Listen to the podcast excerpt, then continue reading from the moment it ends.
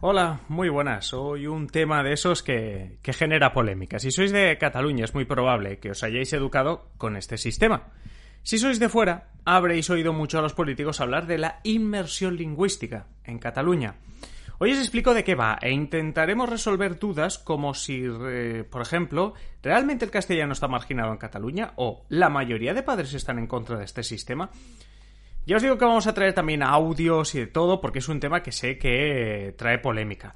Como muchos que hemos tocado aquí en Simple Política. Es decir, ya sabéis que este podcast lo que trata es de poner un poquito las cuatro pinceladas para que sepáis un poco mejor de qué va este tema.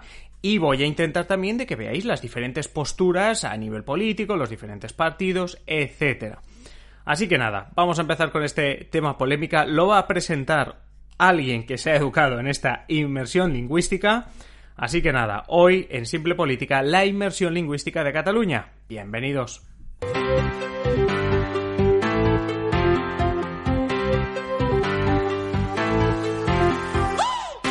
Os habla Adrián Caballero y esto es Simple Política, el podcast que trata de simplificar y traducir todos esos conceptos, estrategias y temas que están presentes cada día en los medios y que nos gustaría entender mejor. Y hoy hablamos de inmersión lingüística y vamos a dividir el episodio en tres.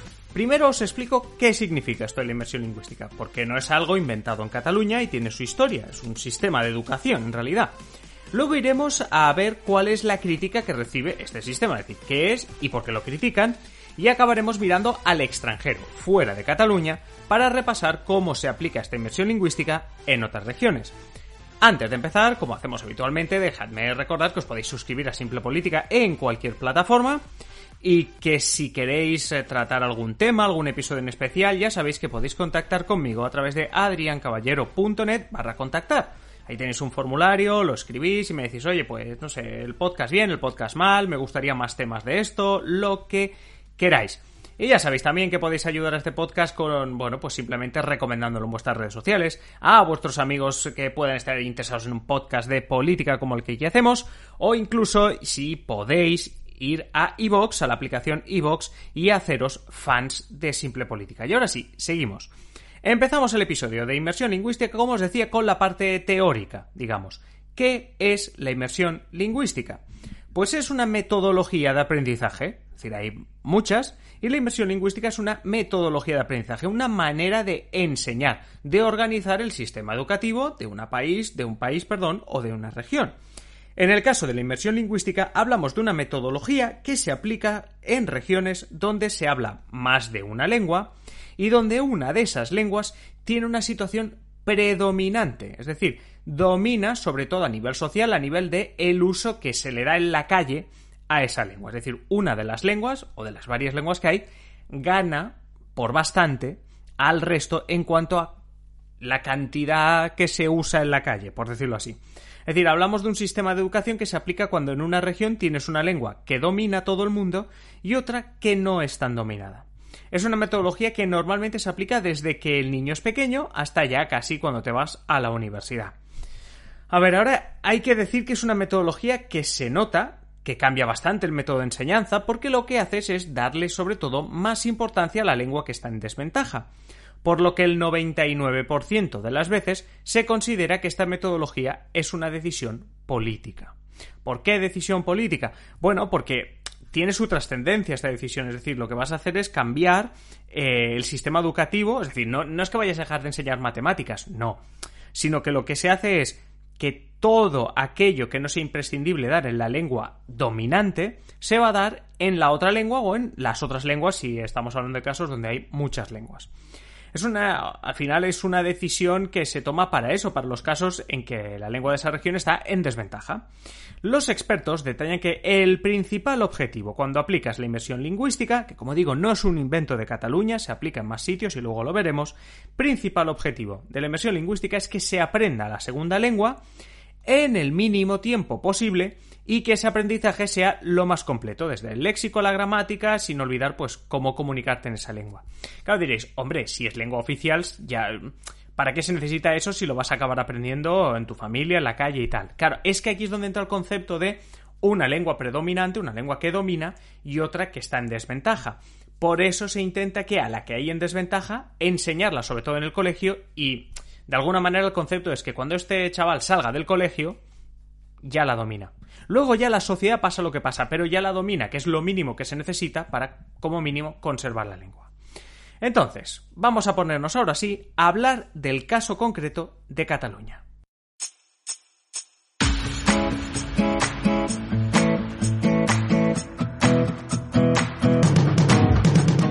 Entre mediados de los años 50 y los años 70 a Cataluña llegaron cientos de miles de ciudadanos españoles de otras regiones en busca de nuevas oportunidades de trabajo.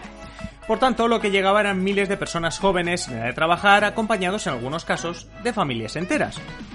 Con la llegada de la democracia a mediados de los 70, en Cataluña la realidad era que el catalán, que había estado reprimido durante la dictadura, se encontraba con una realidad social, especialmente en Barcelona y su área metropolitana, en la que su nivel de conocimiento, de dominio, era bajo. Porque, a ver, había miles de personas algunos con ya hijos nacidos en Cataluña, pero que proceden de Andalucía, de Murcia, de Castilla-La Mancha, Castilla-León, de muchos sitios. Así que justo Cataluña cumplía esa condición que hablábamos antes. Hablamos de finales de los 70, principios de los 80. Tenemos a Cataluña una región con dos lenguas, catalán y castellano, pero con una lengua, el castellano, en clara superioridad en cuanto a conocimiento y dominio de la mayoría de ciudadanos, porque, repito, la mayoría de los ciudadanos ni siquiera conocían el catalán, pero porque era lógico, es que venían de otras regiones donde ni se enseñaba, ni se hablaba, ni nada. Bueno, con esta situación, el recién instaurado gobierno catalán a finales de los 70 decide que la educación será la principal arma para incrementar el conocimiento del catalán en la sociedad, para que la lengua no se quede en algo que simplemente conocen los más mayores y que no se usa en la calle. Así, a principios de los 80, en Cataluña, se empieza a aplicar este método de inmersión lingüística, que como os insisto y os demostraré en la parte final del episodio, no es un invento catalán. Como la mayoría de cambios importantes, primero se hizo una prueba piloto. En el curso 1983-1984 se implantó por primera vez la inmersión lingüística en 19 escuelas públicas de una localidad del área metropolitana de Barcelona llamada Santa Coloma de Gramenet. ¿Por qué ahí? Fácil. Os decía que en el área metropolitana es donde se instalaban las miles de familias llegadas del resto de España. Por lo tanto, era la zona donde más se necesitaba esta inmersión lingüística y a la vez era la mejor zona para comprobar si esto funcionaba. Como anécdota os diré que la primera escuela, allí en Santa Coloma, en aplicar esto fue una escuela donde llegó el programa de inmersión lingüística gracias al empeño de las familias, familias castellano-parlantes, inmigrantes del interior de España, que se empeñaron en que sus hijos aprendiesen un idioma más, que supiesen un idioma más. La experiencia en general, no solo en esta escuela, fue un éxito y a finales de los 80 más de 52.000 alumnos ya estudiaban con este programa de inmersión lingüística. Y ojo que en el curso 92-93 toda, absolutamente toda la escuela catalana ya estudiaba con la inmersión lingüística, que a la práctica se traduce en que, excepto las asignaturas de lengua española e inglés, el resto de materias en la escuela y el instituto se imparten en catalán. Es decir, lo que os decía antes, no se deja de dar matemáticas, no se deja de hacer biología, simplemente se dan todas las asignaturas en catalán, excepto lengua española y lengua inglesa o cualquier lengua que se estudie en ese instituto. El objetivo, otra vez lo digo, es compensar en las horas de escuela el dominio que fuera de la escuela, por algo tan natural como la familia o el contexto, pues no tiene el catalán. Es decir, se intenta compensar las horas que ese alumno aprende, habla, conoce el catalán, porque se supone que fuera de la escuela no se, bueno, pues en su contexto no, no tiene este conocimiento, este día a día con el catalán. Y ahora vamos con quizá otra de las cosas más interesantes del episodio, que es el tema de la discusión política. ¿Por qué? Porque durante muchos años se ha calificado esta inmersión lingüística como un éxito, sin demasiada discusión. Pero a mediados de la primera década de los 2000, o sea, 2004, 2005, Cataluña se convierte en un tema candente de la política española. Y todo lo que tiene relación con Cataluña, pues también. Recordad si no el episodio 149 sobre la época en la que se intentaba aprobar un nuevo estatuto en Cataluña. Así que, entre otras cuestiones, se empieza a atacar desde el Partido Popular, en España y Cataluña, y desde un nuevo partido en Cataluña llamado Ciutadans, ahora Ciudadanos, no sé si os suena, bueno, pues se empieza a atacar esto de que solo se pueda estudiar en catalán, que se empezaba a hablar entonces, 2005, 2006, de que se estaba vulnerando la libertad de los padres, de que no había libertad de elección de si el alumno quería estudiar de una forma u otra.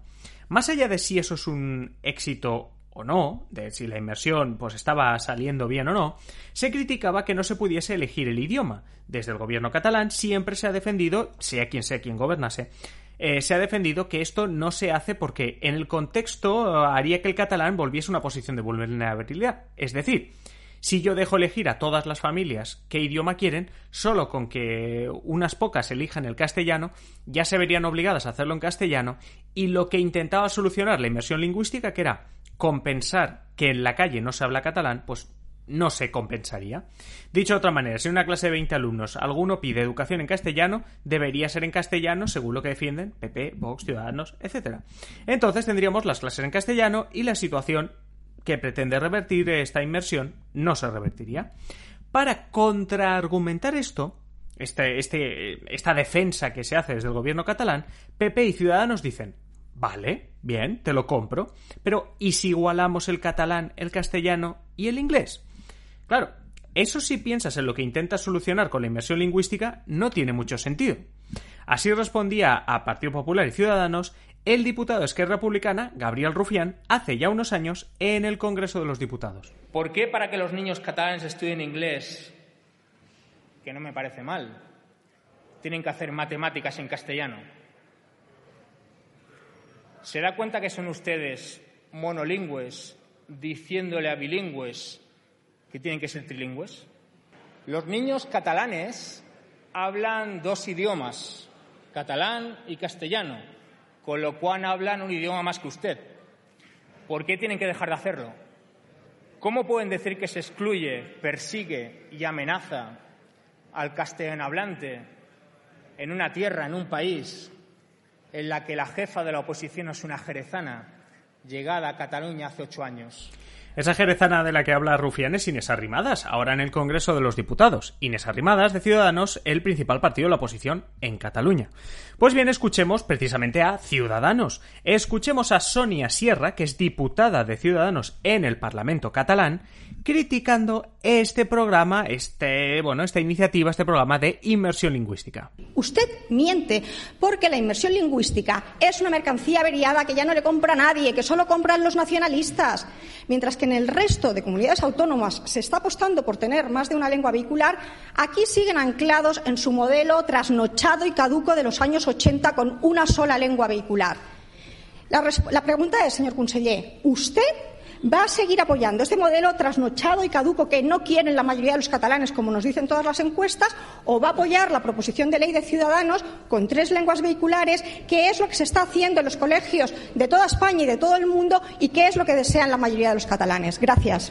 Vamos a ver porque aquí hay dos cosas que analizar. Empecemos por lo último que dice la diputada Sierra. Dice que la inmersión lingüística no la quieren los padres y que prefieren modelos trilingüe. Bueno, para empezar, ni el CIS ni el CEO, los principales estudios de opinión en España y Cataluña, han preguntado por eso. Es decir, no se puede saber ni por el CIS ni por el CEO si realmente Sonia Sierra tiene razón.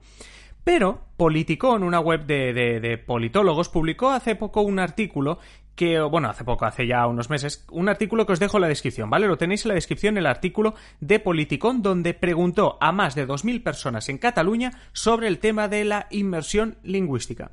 Los datos, que repito, los podéis ver en la descripción del episodio en el enlace, contradicen a Sonia Sierra.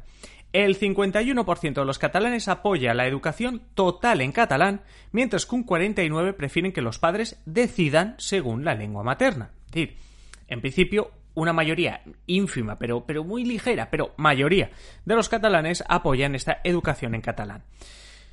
No es la mayoría de los padres, más bien hay un bloqueo que coincide con el choque ideológico en Cataluña, es decir, mitad y mitad, ¿no? Esa separación mitad y mitad. Pero sigamos. Cuando se les pregunta a los catalanes qué porcentaje de horas en castellano, catalán o inglés quieren para sus hijos, el catalán supera el 40% de horas tanto primaria y secundaria, cuando, si tuviese razón Sonia, debería ser 33% en cada una, es decir, un tercio, un tercio, un tercio. Bueno, pues el catalán supera el 40%. Y hablando de política, vamos a ver qué piensan los catalanes según el partido al que votan. Porque pensaréis, claro, los independentistas querrán todo en catalán y los del PP y Ciudadanos todo en castellano. Pues sorpresa. Mientras que los independentistas es cierto que quieren más de la mitad de las horas de colegio en catalán, no quieren todo en catalán. Pero ojo, que es que los votantes del PP y Ciudadanos tampoco quieren que se deje de educar en catalán. Es cierto que se parece un poco a los tres tercios que dibujaba la diputada Sierra. Pero en todo caso, la inversión lingüística continúa siendo una preferencia para una mayoría de los catalanes.